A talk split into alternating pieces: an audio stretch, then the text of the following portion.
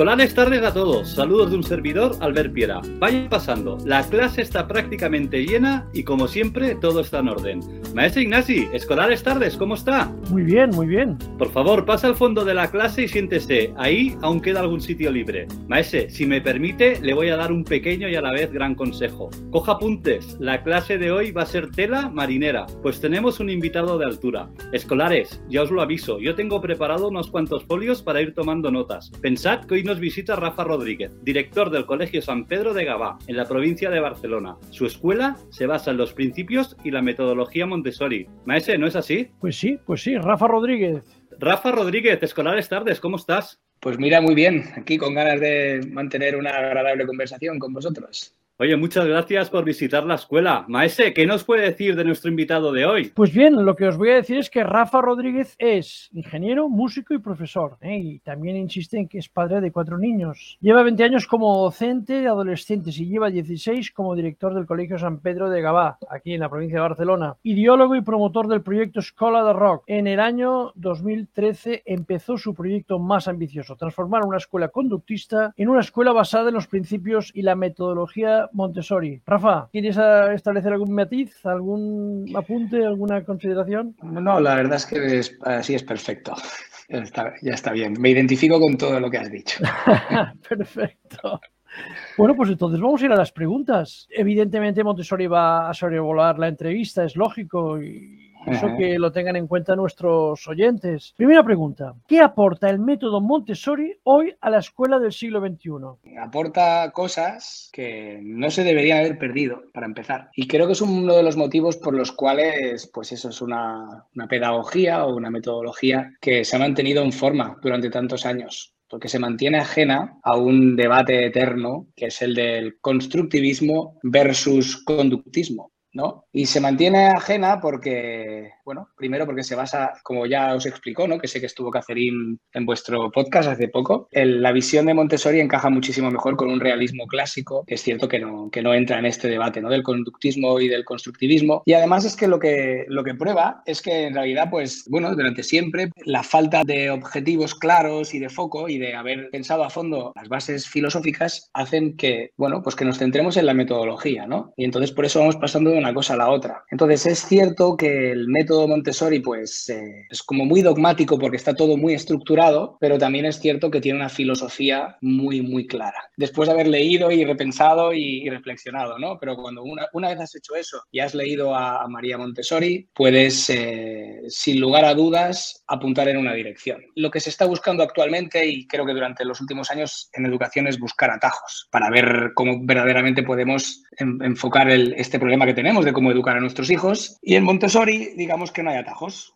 ¿Vale? Montessori mm, no hay atajos. La formación para prepararte para ser maestro Montessori es larga, exige de un, de un aprendizaje de, unos, eh, de un currículo de una reflexión sobre los principios. Hay asociaciones que se encargan de que esta formación sea lo más excelente posible, garantizando que sus profesores tengan experiencia. Digamos que está como a prueba de especuladores, siempre y cuando la, aplicas de, forma correcta. Y esto decías, ¿no? Si, si, yo me identificaba con lo que habías dicho antes, y la verdad es que cuando entras en, en un proceso de cambio como el que nosotros hemos vivido, pues quieras que no, te obliga a pensar y repensar y cambiar puntos de vista. Y a lo mejor había entrado yo en Montessori porque veía, ¿no? Que que, en una educación infantil no encajaba el modelo conductista que estábamos haciendo y Montessori pues sí que me, sí que me encajaba, pero a medida que lo vas introduciendo y, en nuestro caso pasar de Montessori de infantil a primaria nos hizo ver otros aspectos del, del modelo Montessori, como puede ser por ejemplo la importancia del conocimiento, porque al fin y al cabo en infantil el niño no está tan preparado para absorber conocimiento procesado, ¿no?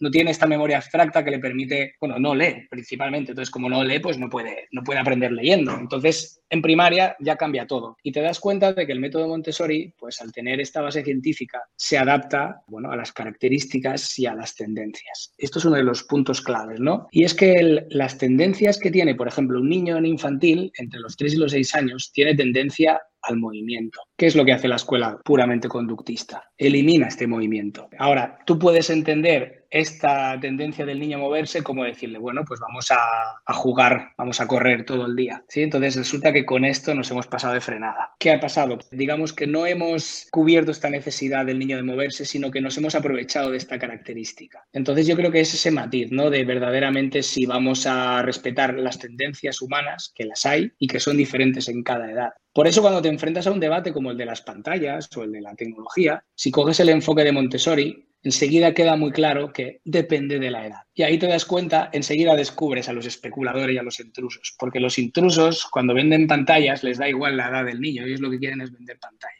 Entonces descubres que ese no ha hecho la reflexión suficiente para entender por qué a una determinada edad una pantalla puede ser una decisión pedagógica, pero a una determinada edad muy baja ya no es ni siquiera una decisión pedagógica, es una decisión casi que te diría yo médica, porque verdaderamente puede tener efectos muy nocivos para el desarrollo neurológico del niño. Y luego, pues al final, una de las cosas que yo creo que a mí más me gusta de haber aplicado Montessori es que te exige tanto y poner tantos recursos en lo que es verdaderamente importante, pues por ejemplo, pues eh, tú estás preparando un ambiente para que el niño se sienta bien y quiera eh, escoger una, unas determinadas actividades. Ojo con lo de sentirse bien, ¿eh? no queremos decir que, le, lo vamos ahí a halagar para que esté, no, no, simplemente que esté, digamos que, bueno, predispuesto al trabajo. Y eso pues te obliga a remodelar el, el ambiente, a tener en cuenta pues eso, que haya una armonía, que haya cierta belleza. Y la belleza como decía Rilke, como decía, la belleza no es sino el nacimiento de, eh, de, lo terrible. Y yo le he dado muchas vueltas a esta, a afirmación de, Rilke y al final lo que acabas viendo es que cuando tú tienes la belleza delante, pues todo lo que no está a ese nivel está por debajo, ¿no? Entonces como que nos deja a todos en evidencia. Por eso da tanto miedo la belleza. Y ves, entonces empiezas a ver cosas, ¿no? Cuando tienes una clase, imagínate una clase, pues todo desordenado, lleno de pósters, de cosas que llaman tu atención,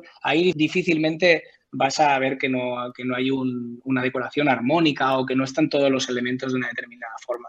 Sin embargo, un espacio en el que hay armonía y se respira esa belleza y ese respeto por, por, las tendencias humanas y por el conocimiento, pues cualquier cosa que se salga de la línea destaca mucho. Y entonces ahí, pues a nosotros, a un nivel ya puramente organizativo y estructural, y creo que es una de las claves de Montessori, es que te permite rizar el rizo, ¿vale? Y te permite dejar de lado muchas otras cosas. Porque al fin y al cabo, si tú quieres dedicarle mucho esfuerzo a que ese ciclo de trabajo que hay en Montessori, en el que, a través de unas presentaciones se va guiando al, al niño para que, para que vaya haciendo unas determinadas actividades, no puedes hacer otras cosas. Y esto es muy importante, porque hoy en día la cantidad de posibilidades que se plantean en las escuelas un poco también con la urgencia de, captar familias y tender a hacer muchísimas cosas fuera pueden ser muy, muy, muy atractivas porque parece que trabaja la creatividad, la espontaneidad del niño y en realidad lo que estamos haciendo es cargar el horario y el currículum y con eso nos estamos, bueno, pues nosotros mismos, el profesorado, los recursos del centro, se están gastando en cosas que igual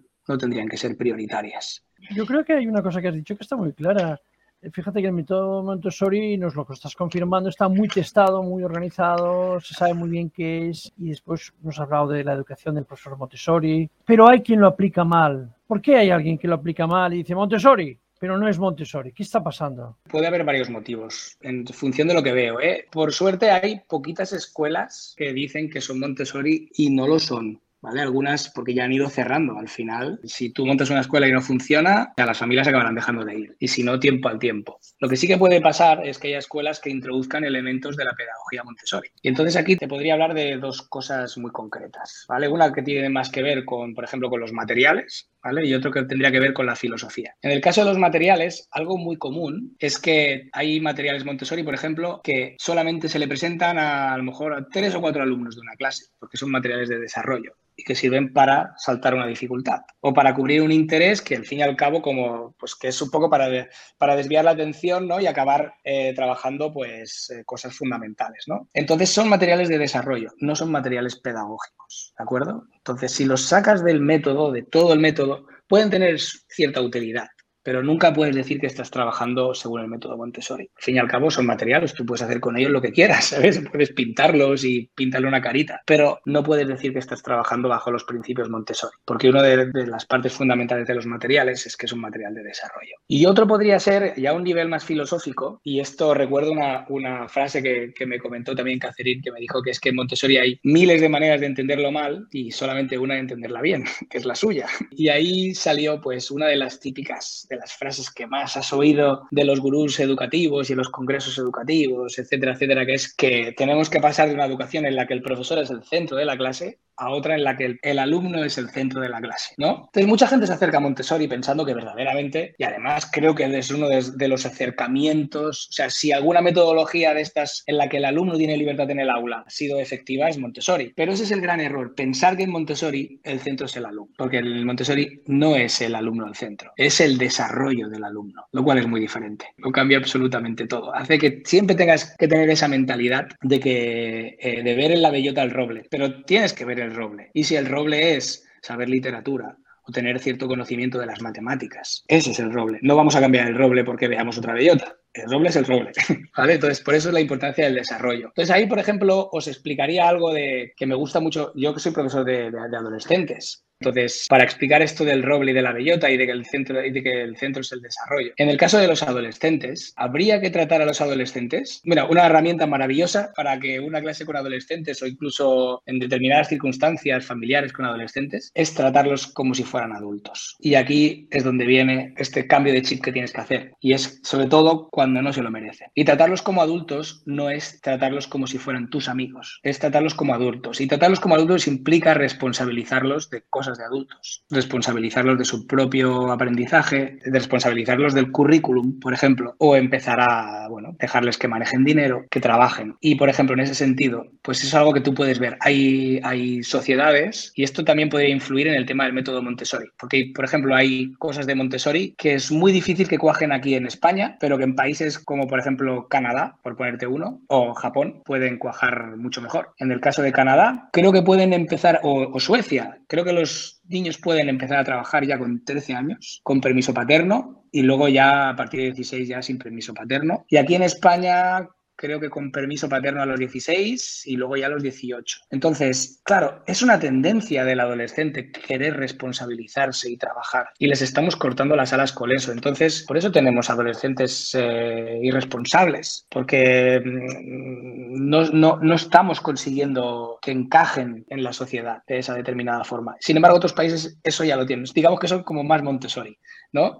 Entonces ese trabajo ya lo tienen hecho. Y hace poco vi un documental, bueno, vi el principio del documental y vi que en Japón, por ejemplo, hay una cosa que le llaman el primer mandado. Y es que los niños de tres años les dan dinero y van ellos solos a comprar, a hacer la compra, comprar el pan, sushi, en el caso que yo vi van a comprar sushi, en la ciudad de Tokio. Entonces tú imagínate un niño aquí en Barcelona, en la ciudad de Barcelona, que fuera a comprar yogures con tres años, él solo. Esto es algo muy, muy, muy Montessori en el sentido de, darle autonomía y responsabilidad al niño. Y fíjate qué es lo que pasa cuando, porque yo este, esta Semana Santa, bueno, esta Semana Santa no, estas Navidades lo hice con mi hija y en mi pueblo, ¿eh? por eso yo hice trampas en un pueblo de 2.000 habitantes.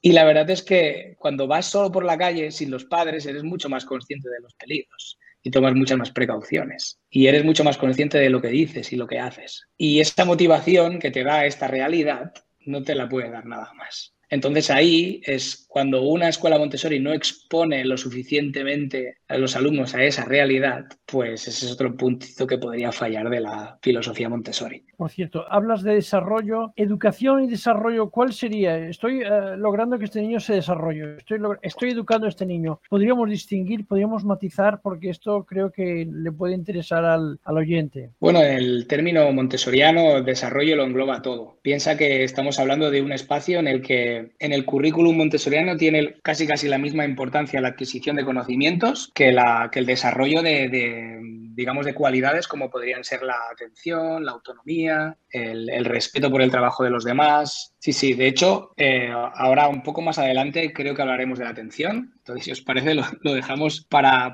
cuando hablemos de la atención y, y ya veréis cómo, cómo se trabaja la atención en Montessori y cómo se evalúa. Perfecto.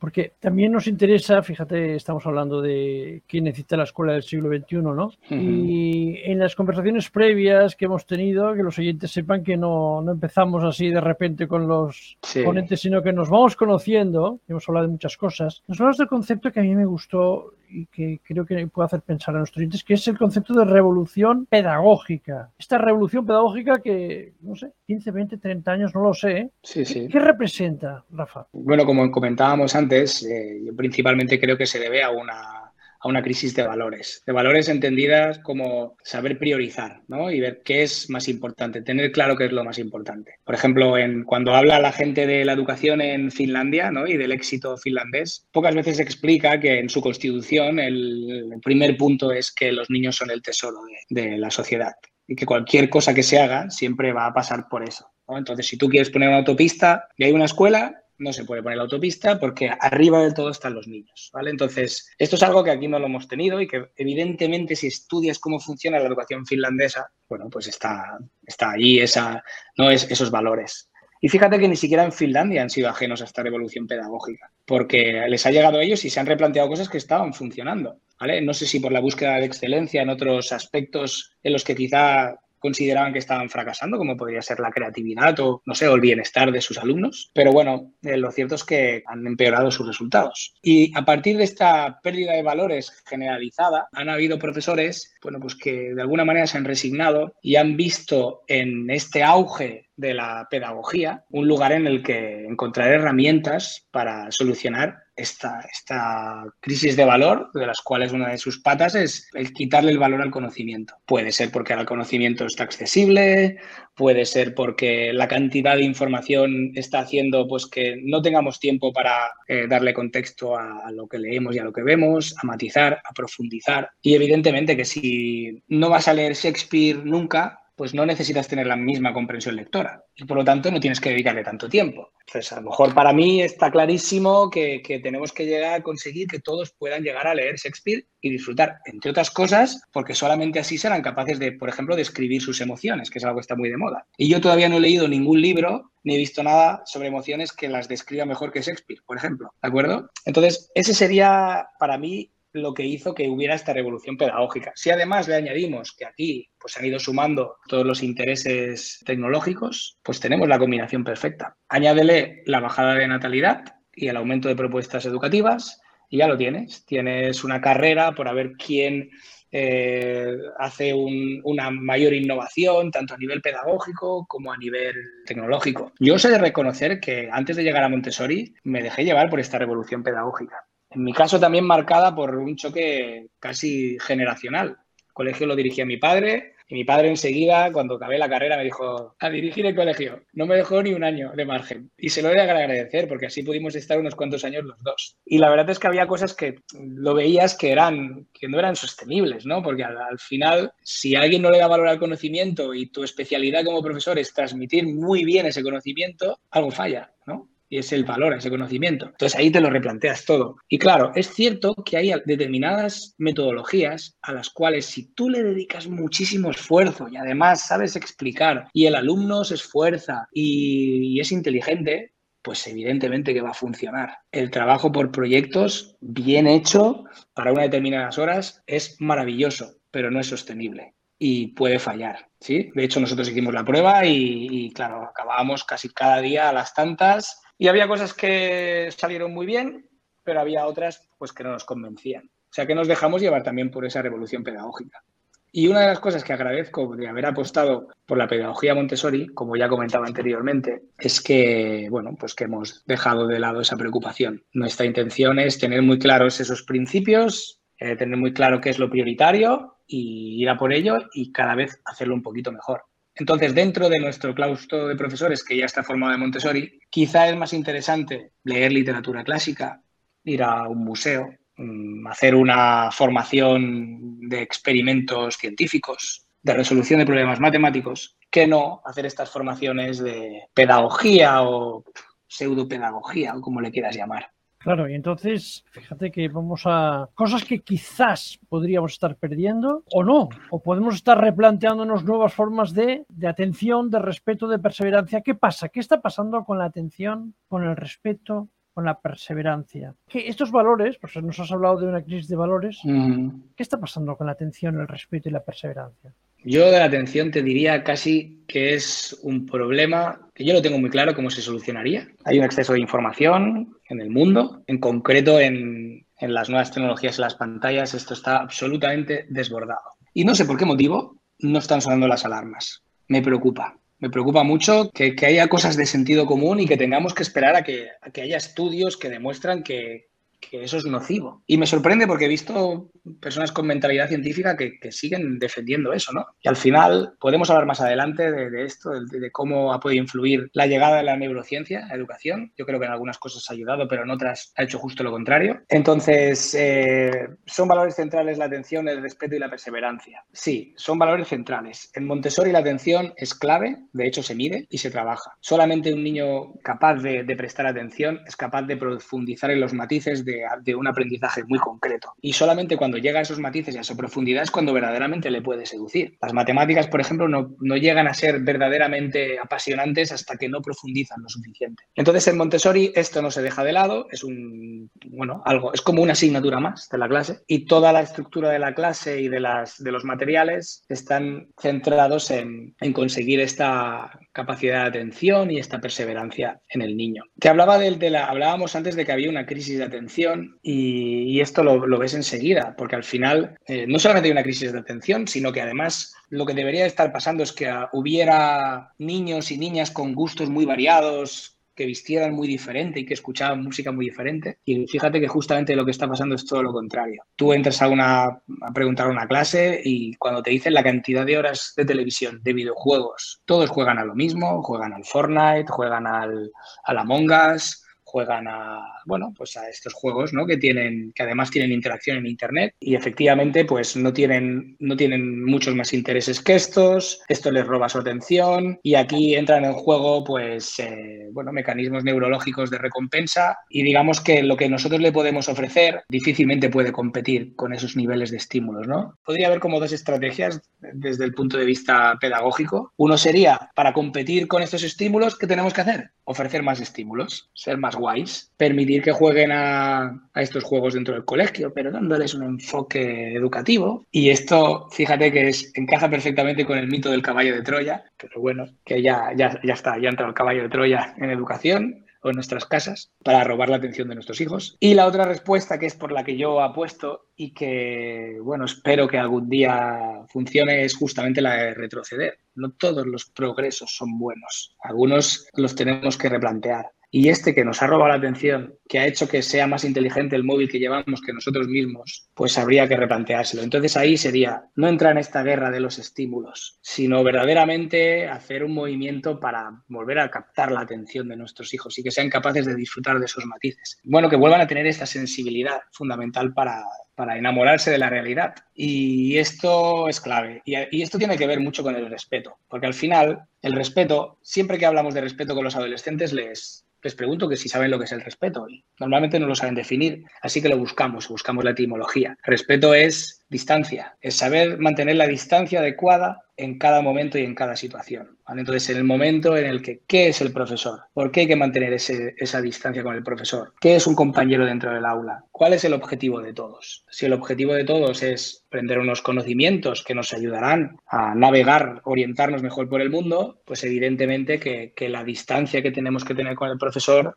ha de ser la adecuada, con el profesor o con, los otros compañeros. Entonces, si esto desaparece, pues todo se desmonta. Se desmonta el respeto, no va a haber, eh, bueno, la atención dónde va a estar puesta y la perseverancia, pues olvídate, porque si hemos entrado ya en esta dinámica de, de mantener los estímulos cambiando de clases de forma muy rápida y cambiando de tema e interconectándolos, pues la perseverancia directamente es que ya no es necesaria al revés. O sea, se podría, ser contraproducente. Necesitamos niños que no sean perseverantes. Necesitamos niños que, se, que sepan cambiar automáticamente de tema. Yo creo que nuestros oyentes van a agradecer mucho todo lo que están oyendo, pero fíjate que eh, podemos regresar a una atención pormenorizada, enamorada de la realidad, respeto, perseverancia. Si no nos ayudan las familias en la cantidad de horas de pantallas, podemos estar como el mito de Sísifo, ¿no? Con la, la piedra subiéndola hasta arriba de todo y que la piedra luego vuelva a caer. Necesitamos a las familias para que una educación tenga eh, un grado mayor de atención, de respeto y de perseverancia. Totalmente. Las necesitamos no solamente por esto que comentas, para ir todos en la misma dirección, sino, y al fin y al cabo es que eso, ¿eh? si habéis hablado con Cacerín y si habéis leído, uno de, los puntos claves, creo yo, en su último libro es cuando habla del papel, de quién tiene el papel fundamental en la educación, si el colegio o la familia. Yo opino que lo tiene la familia y que nosotros, pues bueno, pues los alumnos deberían venir con esta capacidad de atención, con unos determinados valores ya de casa y nosotros en el colegio poderlo disfrutar y con esta base empezar a trabajar. Entonces, por eso se está un poco dando la vuelta y tenemos que trabajar valores. Tenemos que dedicar tiempo a trabajar valores el colegio y tenemos que trabajar cosas que de normal ya tendrían que venir. Y el, el otro motivo por el cual creo que deberían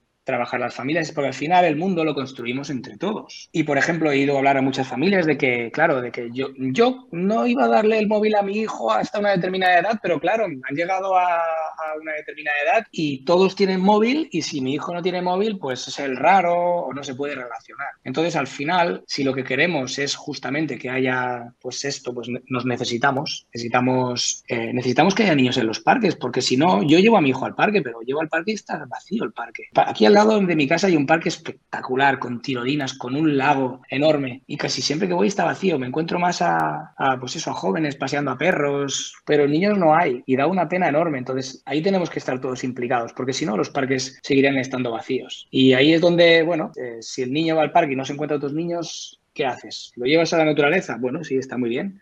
Pero también tienen que, ¿no? tienen que relacionarse con otros niños. Totalmente de acuerdo, no lo había pensado así, con el, con el mito de Sísifo de subir la piedra y que, y que vuelva a caer. Y la verdad es que eso aún es posible que yo le añadiría que puede que las escuelas ayuden a que la piedra no caiga abajo del todo. Pero si la escuela Además, si no llega abajo de todo, le, da, le va dando pataditas para escurrir el bulto y al final corremos el peligro de acabar echándonos las culpas los unos a otros. Y entonces ahí el que, no saldría beneficiado seguro es el, es el niño.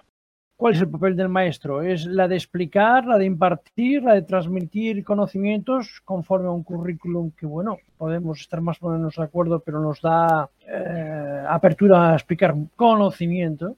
Y o, uh -huh. como hemos hablado también contigo, Rafa, canalizar la creatividad, la sed de aprender del alumno, su iniciativa, sus gustos e intereses. Uh -huh. ¿Cómo encajan estos dos ámbitos? Te voy a explicar, por ejemplo, en una clase de primaria, qué es lo que sucede cuando hay una presentación. ¿vale? Una presentación puede ser de, de, una determinada, de una determinada área, como matemáticas, geología, geografía, historia. Vamos a imaginar que es de biología, por ejemplo. Casi siempre en, una presentación de Montessori el profesor ya la tiene preparada, la tiene muy estructurada. Si tiene que tener algún material, lo tiene allí. En una clase de primaria la presentación se la hace a un grupo de cuatro o cinco niños, alguna incluso toda la clase. Esta presentación empieza con posiblemente con una explicación de la etimología de la palabra, para que sepan de dónde viene. Se les explica el origen, si es del griego o del latín. Luego se les hace la presentación, se les explica el concepto, si es algo del cuerpo humano, del cuerpo humano, si es algo de una planta, de una planta, si es algo más práctico como por ejemplo eh, estudiar cómo es una flor, con una flor de verdad y exponerla, llamar a cada parte con su nombre, etiquetarlo. Y cuando se ha terminado la presentación, ¿vale? que puede durar entre 10, 15, 20 minutos, depende de la cantidad de información, también depende de la edad. No es lo mismo una presentación a un alumno de 7 años que a uno de 12. Se le plantea que puede seguir investigando sobre la planta, se le dan posibilidades. En un rincón de la clase tiene eh, más material para estudiar, tiene enciclopedias, tiene libros de referencia de plantas, tiene papeles grandes, pequeños, lápices. Bueno, tiene una, una cantidad de, de materiales para que él individualmente, por parejas o en grupo, realicen una investigación. Además, hay unos, unos, papelitos en los que si quieres hacer una investigación, te dicen cómo se hace una, una, investigación. ¿Qué preguntas te has de hacer? ¿Qué preguntas has de responder? Cada vez se exige más. No es lo mismo la, la investigación que puede hacer un alumno de, pues eso, de 6, 7 años que un alumno de 12 años Y es ahí donde aparece la creatividad. Pero fijaros dónde aparece esa creatividad. Aparece en un contexto muy claro, en el que ya se le ha presentado un determinado conocimiento. Entonces, es así como se resuelve este eterno debate ¿no? de creatividad versus el conocimiento. De hecho, ya Piaget, una de las cosas en la, que más estudió era justamente en, saber si el conocimiento era, era una fotografía fija o algo en continuo cambio. Si lo planteamos como algo en continuo cambio, ahí es donde aparece la creatividad, ¿no? Y bueno, entonces, esto por un lado. Y ahora yo aquí planteo otra cosa, porque ahora ha llegado todo el tema este de la creatividad y mi experiencia me dice que no todos los alumnos son creativos. O sea, igual lo que estoy diciendo es una barbaridad para algunos colegios. No estoy diciendo que un alumno no pueda inventarse una historia. Estoy diciendo que hay que definir creatividad. Para mí una persona creativa es aquella que crea algo que no se ha creado anteriormente, ya sea por su calidad o por su... Entonces, para eso hay que conocer el problema que quieres resolver. Si es a nivel filosófico, pues hay que haber leído mucha filosofía. Si no, ¿cómo sabes que lo que estás creando, pues no lo han creado 25.000 antes que tú, ¿no? Eh, yo creo que, que eso, que se le está dando mucho valor a la creatividad porque no se define bien qué es la creatividad. De todas formas, te diría que si, por ejemplo, coges un adulto creativo con ideas progresistas, podría decirte que los conocimientos no existen, ¿no? Que no esto que te decía de Piaget, que los conocimientos están siempre cambiando, que por lo tanto, a lo mejor sería enfocarnos en este proceso y no en el conocimiento en sí. Y que esto, y no solamente eso, sino que esto puede limitar la creatividad. Y yo tendría que darle la razón en parte, porque yo he visto, yo soy músico, ¿vale? Y apenas tengo estudios musicales. Y he visto músicos con muchísimos estudios, ¿no? Y muy, con una técnica fabulosa, pero que a la hora de componer se quedan estancados. Y luego también un adulto laborioso, ¿no? Con mucha conciencia, conservador, que le gusta lo clásico. Y podría decirte que no todo el mundo es creativo, que es justamente lo que yo he dicho antes, pero que en algunas circunstancias ser creativo incluso puede ser contraproducente. En algún momento tienes que parar de crear y ser constante y no empezar a innovar continuamente. Y también tendría razón. Entonces yo creo que este es un diálogo que ha de haber de, de forma continua. De hecho, las empresas ya tienden a tener en su equipo gente creativa y gente no creativa, laboriosa. Lo mismo debe pasar, creo yo, en un centro educativo y lo mismo debe pasar de una forma más controlada dentro en, un diálogo interno. Eh, yo creo que esta debería ser la manera de enfrentarnos a dicha cuestión. Y sin olvidar que no existe la creatividad, como hemos visto en el, ejemplo que he puesto, que, no hay creatividad sin contexto. Y el contexto lo da el conocimiento. Creatividad, mm, aprendizaje, atención. Nos hemos olvidado de un tema tan importante como es la gestión del orden en el aula, el mantenimiento del orden para facilitar lo que en Montessori es muy claro, que es la concentración y un clima de trabajo que facilita el aprendizaje. Estamos olvidándonos, esto lo, lo digo porque me da la impresión, a ver qué te parece a ti, que algunas aulas son un poco un cierto cacao, cacao creativo, por cierto, que esta es la excusa para que todo tenga una patente de corso, ¿no? Es que es muy creativo. ¿Qué pasa con el orden en el aula, la concentración, etcétera? Bueno, es que volvemos a lo mismo de antes. Hay que buscar un equilibrio entre el orden y el caos. ¿vale? Un exceso de orden te acaba llevando a, pues a un autoritarismo, un conductismo y un exceso de caos te acaba justificando, como tú dices, ¿no? en, pro de la creatividad y en pro de la libertad, cualquier cosa. Os comentaba antes el, mito del caballo de Troya. Fijaros que las empresas tecnológicas saben perfectamente que nos encanta el orden. No hay ninguna aplicación que no esté espectacularmente ordenada. ¿Por qué? Pues porque, como decía, ¿quién era? Ahora no recuerdo, creo que era Tomás de Aquino, decía, sirve al orden y el orden te servirá a ti. Entonces, ¿qué pasa? Si miramos, yo para mí el caballo de Troya, el mundo adulto, ¿vale? Ha metido el caballo de Troya en el mundo, siempre ha intentado, ha intentado conquistar el mundo de los niños una y otra vez, pero nunca ha podido, ¿vale? Que sería esta lucha, ¿no? Entre los griegos y los troyanos. Y finalmente ha conseguido inventar un caballo de Troya, que es la tecnología, que son estas pantallas, que son esta información que llega en, las pantallas, y ha conseguido conquistar el mundo de los niños. Y en todo ese proceso hemos olvidado que para, para mm, definir metodologías o maneras de trabajar con niños hay que ver el mundo de los niños con la mirada, hay que intentar verla con la mirada de los niños. Y la mirada de los niños repele el caos. Ellos necesitan orden, porque solamente en ese orden pueden empezar a construir, ¿vale? Es a partir de ese orden. Entonces, claro, es que fíjate que, si tú entras en una aula de Montessori de infantil, vas a pensar que el profesor tiene algún tipo de trastorno obsesivo compulsivo por cómo está ordenado todo. Pero cualquier persona que esté con niños verá que si tú cambias en, en casa algo de sitio, el niño lo volverá a poner en su sitio, incluso puede que tenga una pataleta porque no lo ha encontrado donde estaba. ¿Qué pasa? Que eso en primaria, el niño de primaria, cambia. Sigue siendo importante el orden, pero ya no es tan importante, ¿vale? ¿Significa eso que tenemos que, que ya da igual? No, no, porque al final también tenemos que protegerlos de esa tendencia al desorden que tiene. Un niño de primaria, o sea, ya tiene el mundo más o menos ordenado en su cabeza, ya no necesita tanto orden fuera de ella. Entonces aquí, pues, el, si entras en un aula Montessori que funciona correctamente, el clima del aula ha de ser adecuado. Y ese clima del aula, eh, ese silencio, ese trabajo, pues eh, forma parte de, ese propio orden y solamente así puede haber aprendizaje. Y ahí es cuando hablábamos antes de las tendencias humanas eh, y las características de, cada etapa y las necesidades del individuo y las necesidades del colectivo. Una de las tendencias humanas es a clasificar. Pues si era importante clasificar, pues imagínate ahora con la cantidad de información. ¿no? Entonces, eh, y, clasificar no deja de ser otra manera de ordenar. O sea que, mira, la gestión del orden en, en un espacio Montessori es casi casi que te diría yo el punto de partida. A la hora de diseñar el ambiente, que ha de ser un aliado tuyo. Si el ambiente no está ordenado y no está diseñado, no es un aliado tuyo, es un enemigo tuyo. Vas a tener que luchar contra él. Mira, para que veáis un poco, concretar con algo más práctico esta diferencia de orden, por ejemplo, entre infantil y primaria. En infantil, para hacer una actividad de recortar, ¿vale? Y de pegar, pues en una bandeja tienen el papel que van a recortar, las tijeras, el pegamento, todo lo necesario está en la misma bandeja. El niño coge la bandeja, la lleva a su sitio, hace la actividad que previamente le ha enseñado la, guía o profesora y luego lo devuelve a su sitio. El orden es devolverlo a su sitio, si no, no lo va a encontrar. Cuando vaya otro alumno no lo va a encontrar, ¿no? Y ahí también ese respeto por los demás y por el orden del ambiente. En primaria no está esa bandejita. En primaria hay pues como en las oficinas, ¿no? Hay un sitio en el que están las tijeras, otro sitio donde está el pegamento y otro sitio donde está el papel. O sea, hay orden, pero el orden es como más de categorías. Entonces pasa un poco lo mismo con las asignaturas, digamos, ¿no? Ahí está, las asignaturas han de existir. De hecho, en Montessori, aunque estén vinculadas de alguna forma, las áreas están muy marcadas. Porque eh, eh, no hemos hablado todavía de un concepto que creo que es importante, que es el silencio, ¿no? Y el trabajo individual un silencio eh, deseado, ¿eh? no impuesto, porque es que estamos, yo creo que nunca hemos defendido desde esta plataforma y tú mismo hoy, no hemos defendido nunca el conductismo. El silencio y el trabajo individual en el aula es un asunto del pasado, es, es el silencio, no sé, a mí me parece que es muy fértil el silencio, no lo sé, en el método Montessori. Bueno, yo te diría que, que si es del pasado es porque actualmente ha desaparecido el silencio, incluso cuando hay silencio.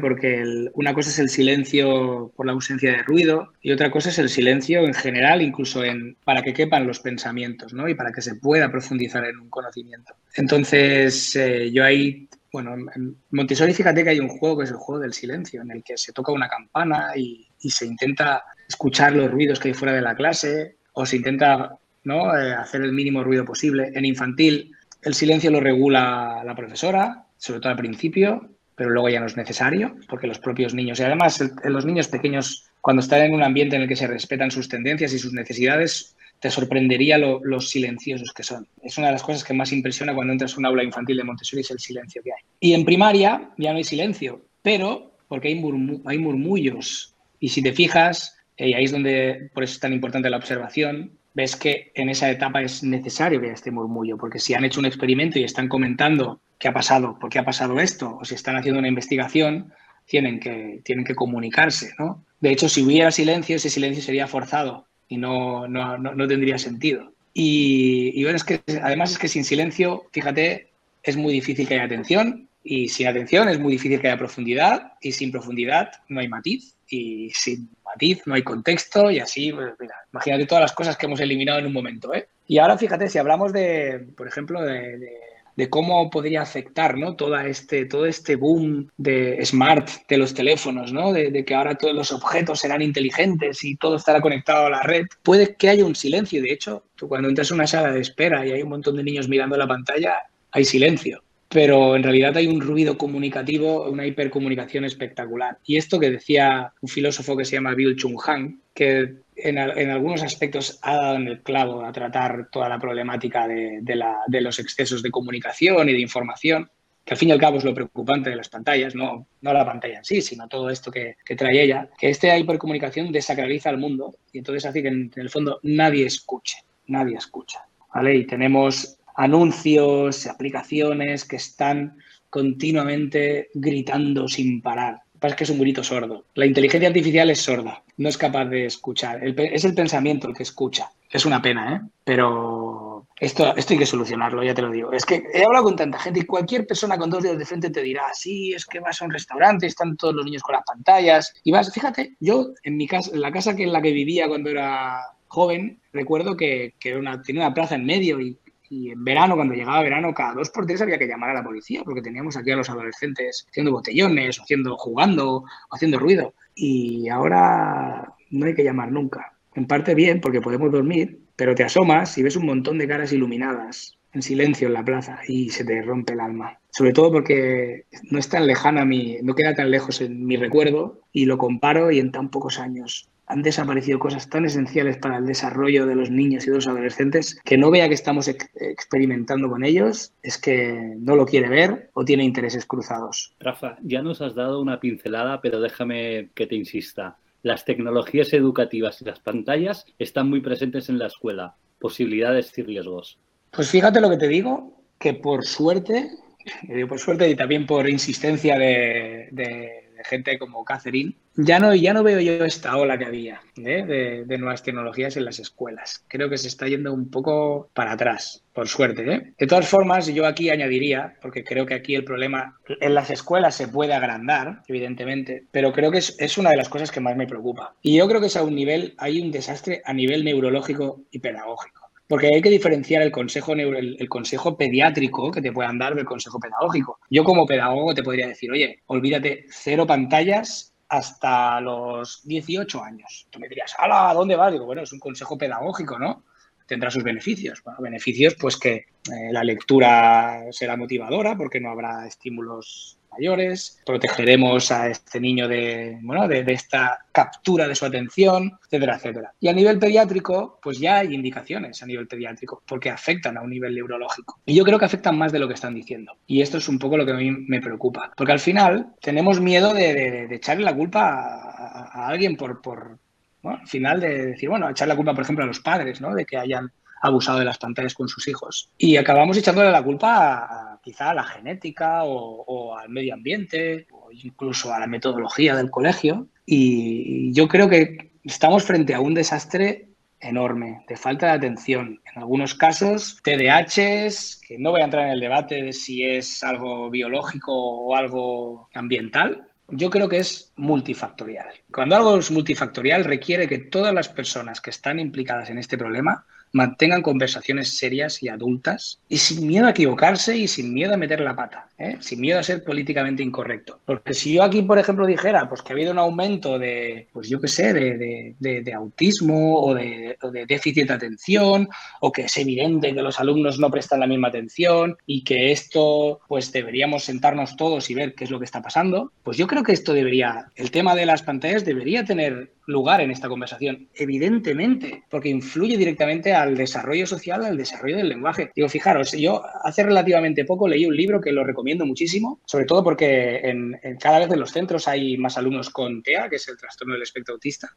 Hay, los de alto rendimiento, los de bajo rendimiento, los que se tienen que integrar en la escuela, los que van a educación, a escuelas especiales. Cada caso es completamente diferente y creo que es así como se debería tratar. Cada niño es diferente. Pero leí un libro de, Temple Grandin que se llama El cerebro del autista y ahí explicaba una cosa que me hizo ver, me hizo entender por qué en la infancia las pantallas deben desaparecer. Fijaros, yo conocía el balbuceo verbal. ¿Sabéis lo que es el balbuceo verbal de los niños? Es en, pues eso, cuando a partir de los 6-7 meses oyen y, intentan repetir lo que oyen con sonidos. de hecho, en según qué pedagogías, como la Montessori y otras, se hace un estudio ¿no? y se va anotando, se puede anotar y se puede ver un poco para, para ver qué puedes esperar de un determinado niño a una edad. Eh, no nada obsesivo, es ¿eh? simplemente para ver si las cosas van bien. Y este balbuceo verbal lo que ayuda es que haya, conexiones de fibras entre lo que oyes y lo que dices. Es fundamental. si a esto le añades pues todo el contexto emocional, ¿no? Y cómo influye las relaciones y cómo influye que esto te venga, que tengas una buena relación con la persona que te habla, pues ya estas conexiones son todavía de más calidad. Y luego está el balbuceo motor. El balbuceo motor es cuando un niño intenta tocar algo, que lo ve, pero no llega, cuando intenta saludar, cuando señala alguna cosa. El balbuceo motor, ¿qué hace? El balbuceo motor conecta lo que ves con lo que haces. Y esto son, todo esto son fibras. Estas fibras que están ahí si no van a parar a estos sitios, van a parar a otros. Por ejemplo, podrían fortalecer toda la parte visual, que es algo que está pasando. ¿Por qué? Porque si los, niños en general todo es visual, pues la parte que se fortalece es la visual. Y entonces, entre uno y dos años, aparecen unas fibras cruzadas que requieren de este balbuceo verbal y de este balbuceo motor. ¿Y qué hace esta fibra? Conecta lo que ves con lo que dices. Y eso es el lenguaje. Es ver algo y nombrarlo. En el momento que lo nombres es porque sabes que has hecho una abstracción, has entendido, por ejemplo, que, eso es una botella y tú dices la palabra botella. Todo esto son conexiones. Si os fijáis, las pantallas no favorecen ninguna de estas dos.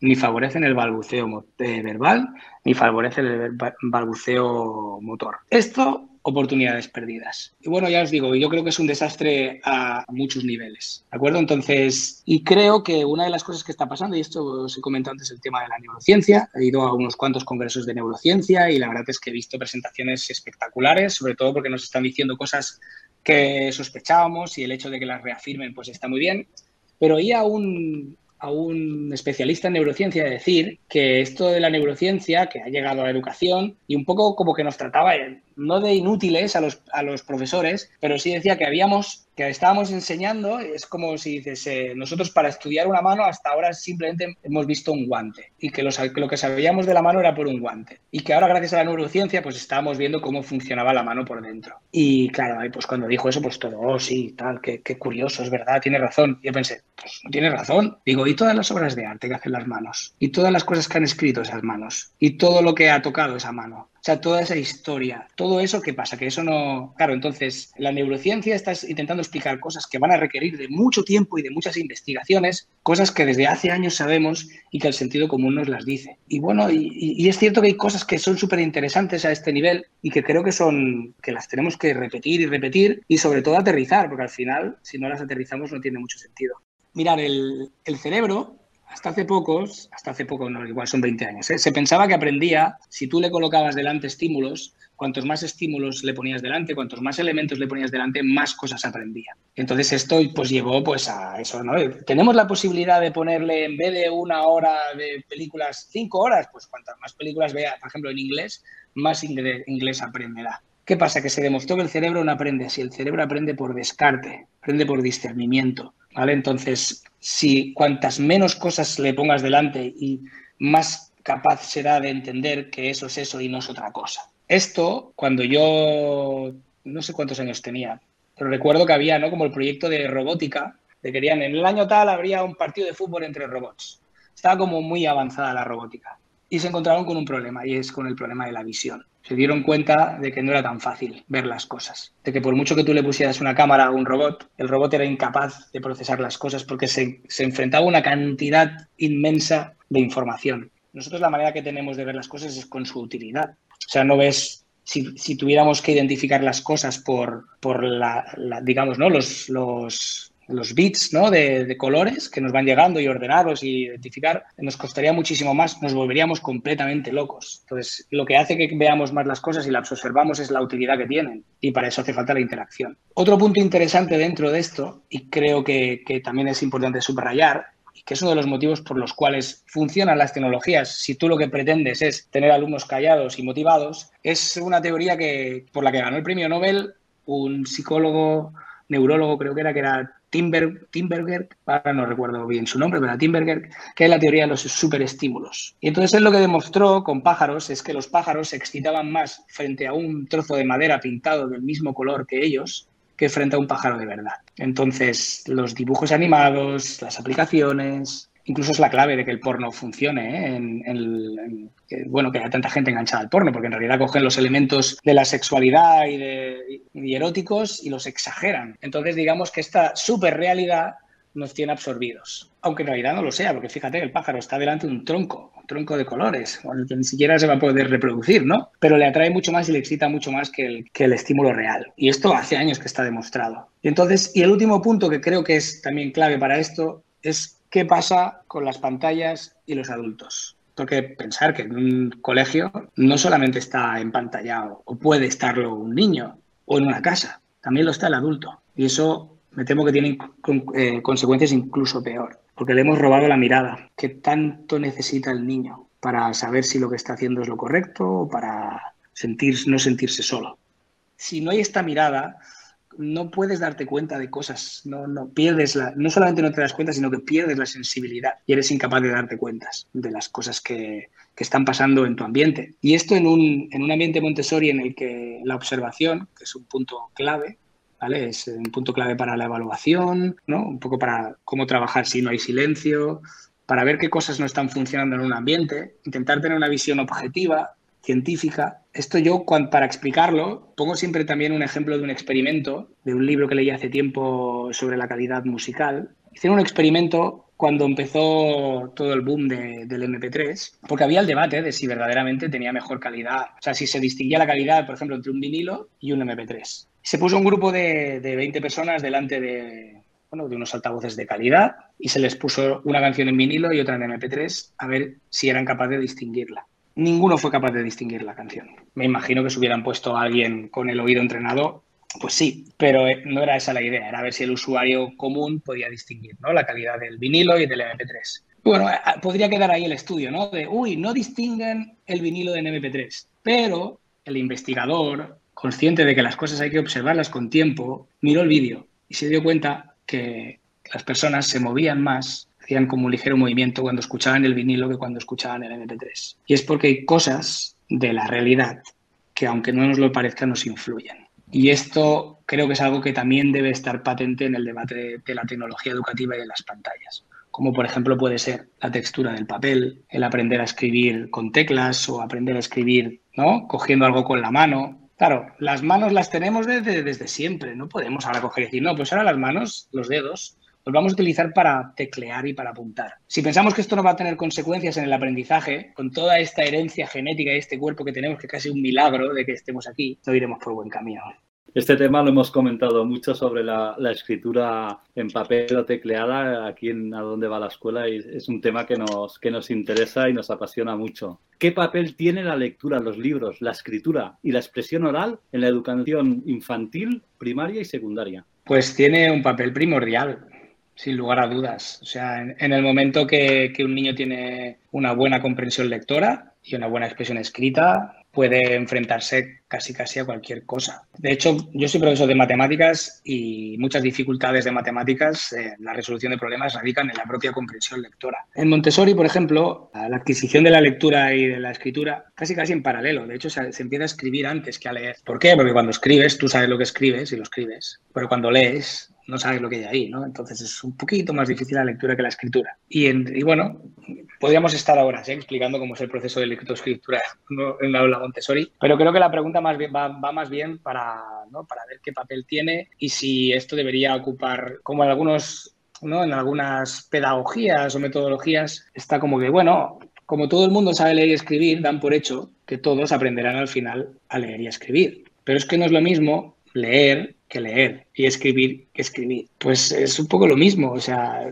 una cosa es leer y otra cosa es ser capaz de leer libros. Entonces yo a mis alumnos siempre les pongo una, les dibujo una escalerita, tanto a un nivel de escritura como a un nivel de lectura. Y les digo, mira, digo, vosotros los estáis aquí abajo, los libros que están aquí abajo, que estáis leyendo están aquí abajo. Digo, yo os puedo garantizar que hay verdaderos tesoros y secretos que tienen que ver con, con vuestra manera de orientaros en el mundo y con vuestra ¿no? con vuestros objetivos en la vida y la felicidad. ¿Dónde creéis que están estos tesoros y estas, eh, eh, estas maravillas en esta escalera? Y siempre te dicen arriba del todo, ¿no? ¿Y cómo vas a llegar hasta ahí arriba? Pues pasando por todos los peldaños, tienes que leer y leer y leer. Entonces llegará un momento en el que podrás leer esos libros que son tan complicados. Porque te dicen, no, es que, es que Shakespeare es muy aburrido. Y dices, no, perdona, pero el aburrido no es Shakespeare, el aburrido eres tú.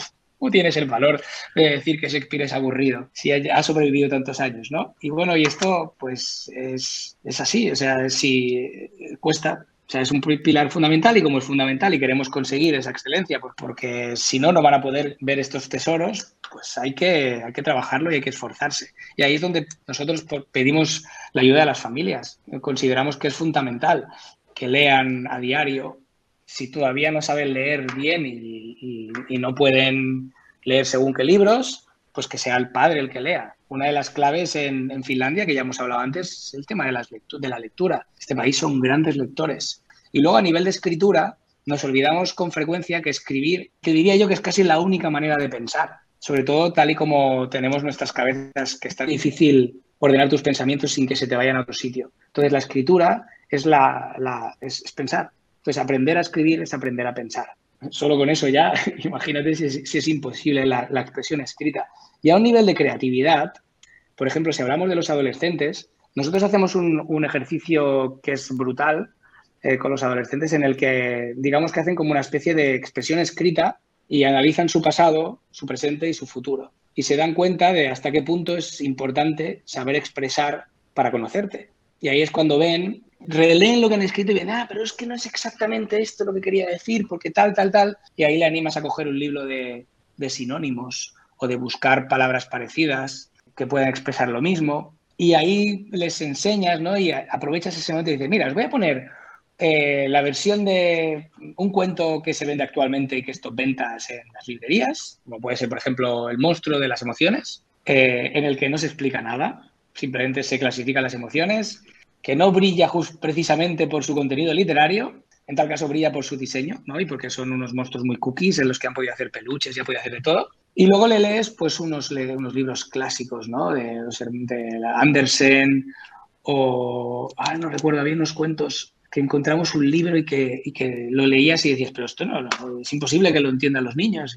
Y, resulta que hace 30 años es lo que leían los niños, ¿no? Y entonces les dices, ¿cómo crees que serías más capaz de expresar tu pasado, tu presente y tu futuro? Si pudieras expresarte de esta forma o de esta, ¿no? Y entonces ahí lo ven. Y esto les ayuda muchísimo para un simple ejercicio de expresión escrita, les ayuda para decidir su futuro y conocerse mejor. Y a un nivel aún más creativo, en el que entraríamos en un terreno también un poco pantanoso, que es el del arte y el de la poesía. Y me gusta, hace poco les puse, porque hemos empezado, yo, yo imparto una hora a la semana de, de creación artística con, con alumnos de tercero de la ESO.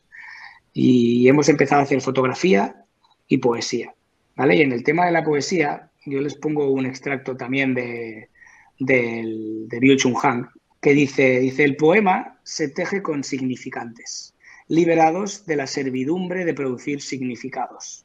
Y es ahí donde se dan cuenta de que con la escritura pueden llegar a, crear una obra que, estando llena de misterio y de posibilidades, les pueda entender que es el arte, ¿no? Y que es, y que es esa, que además es algo que con los, si, por ejemplo hablas con, los adolescentes de, temas que pueden llegar a ser tabú en educación, como puede ser la religión, como puede ser la muerte, te das cuenta que una de las cosas que más les atrae es justamente ese misterio, ¿no? esos conceptos que depende de cómo los mires y depende de qué edad tengas y depende del día, de, cómo estés emocionalmente, son una cosa o son la otra. Y ahí, pues, por ejemplo, cuando trabajas eh, la escritura de esta forma, pues eh, se alinean esta tendencia que tiene el, que tiene el adolescente a ser rebelde y es donde puedes encontrar cotas mayores de excelencia. Y ahí es donde puedes empezar a trabajar poesía verdaderamente complicada, porque la poesía es muy difícil de entender. Pero cuando empiezan a ver que es el misterio y que es esa, esa búsqueda de, de, verdad y de belleza lo que les atrae, digamos que les has ayudado un poquito más a hacerse adultos y les has dado una súper herramienta para, para ser felices ¿no? en el futuro.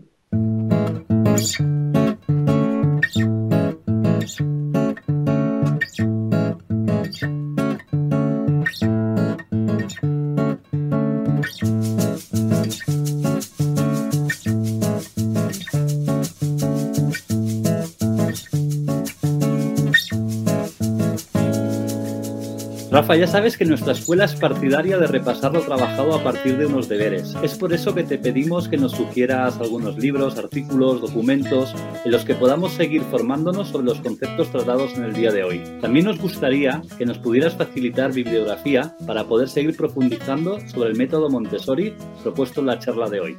Escolares, agenda en mano, ahí van las tareas de esta semana. Rafa, cuando quieras, tomamos nota. Pues mira, de libros, es que al final os voy a recomendar libros que me he leído recientemente, porque los otros eh, están un poco así como perdidos en la memoria, ¿no? Pero mirar, hablando de Bill Chung Han, el último libro que ha sacado, que creo que se llama No Cosas, está muy bien. Hace una reflexión muy interesante ¿eh? en torno a las nuevas tecnologías, las pantallas y cómo esto nos afecta a niveles que ni siquiera sospechamos. Bill Chung escribe de una manera muy particular, va girando en torno a conceptos una y otra vez y vuelve porque son conceptos muy ambiguos y muy complicados, pero no, no, no, es difícil de leer, ¿eh? igual que hay otros filósofos que sí que lo son, este es bastante fácil de digerir. Luego, por, por recomendaros otro libro, este verano me leí Los hermanos Karamazov de Dostoyevsky. Claro, pensar que yo vengo del mundo científico, soy ingeniero y no tengo una velocidad lectora muy elevada. Yo tengo un, tengo un amigo que es profesor también y con el que intercambiamos lecturas y lee mucho más rápido que yo. Entonces, claro, ¿qué pasa? Pues que un libro como el de los hermanos Karamazov y esto puede pasar con libros muy grandes, me ha acompañado durante mucho tiempo porque me ha costado muchísimo leerlo. Y la parte buena de esto es que te permite reflexionar más. Y digamos que es un libro en el que, aun siendo una novela, tiene muchísimos tramos filosóficos en los que hay, pues bueno, pues no hay conversaciones y debates donde el antagonista es súper potente y eso es lo interesante. ¿Y por qué recomiendo este libro? Porque creo que explica uno de sus, de sus focos, ¿no? Es la ausencia de valores, donde te puede llevar esa ausencia de valores y puedes ver claramente cómo, cómo ha de ser una conversación, ¿no? En, en la que después de la conversación ambos lados han salido fortalecidos, porque se ha hablado sin tapujos de determinados temas. Y esto me ha hecho reflexionar muchísimo, porque verdaderamente las conversaciones que, mantienen Alyosha y, su hermano Iván son verdaderamente espectaculares y da mucha pena que solamente puedas leer y ver conversaciones así en la ficción, y en la ficción ya lejana. ¿eh? Eh, otro libro que recomendaría sería Educar en el asombro, de Catherine Lecuyer. Fue un libro que agitó mi conciencia totalmente, sobre todo porque coincidió pues, un momento de, de reformas educativas y de cambios en el centro con mi primer hijo. Y ese libro verdaderamente me, marcó muchísimo. Y luego también el último libro de Catherine Lecuyer está muy bien. ¿vale? Os animo a todos a que lo leáis. La primera parte a mí se me hizo un poco más pesada, pero luego las dos terceras partes del final sí que verdaderamente pone sobre, las mesa, sobre la mesa cosas muy necesarias. ¿no? Y yo recuerdo que le dije que, digo, que es un libro que deberían leer muchísimos directores de escuela porque se ahorrarían muchos otros libros, pero al final para poder entender todo lo que hay ahí, si no fuera por Cacerín, tendríamos que leer y no tenemos tiempo, y menos ahora, ¿no? Con, el, con toda la gestión del COVID. Y luego me habéis dicho, ay, perdón, me habéis dicho también libros de para entender a María Montessori, pues para entender a María Montessori quizá lo mejor es, es leerla a ella. Yo los dos primeros libros que me leí de ella son El secreto de la infancia, ¿vale? Y El niño, la mente absorbente, son libros en los que los conceptos aparecen desordenados, no, no, se explica el método de una forma muy pautada. Para eso están las formaciones que ella desarrolló y que se siguen llevando a cabo de una forma parecida.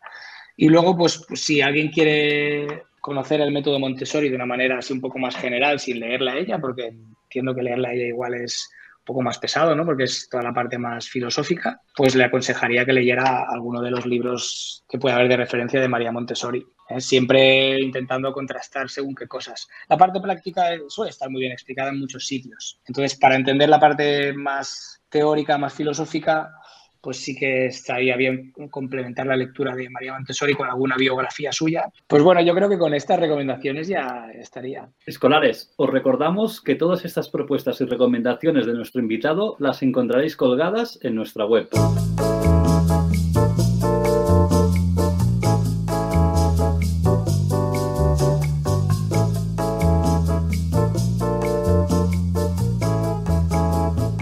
Con el reloj apremiando, no nos queda más que despedirnos. Rafa, muchísimas gracias por esta maravillosa tarde. Ahora sí que te hago la última pregunta.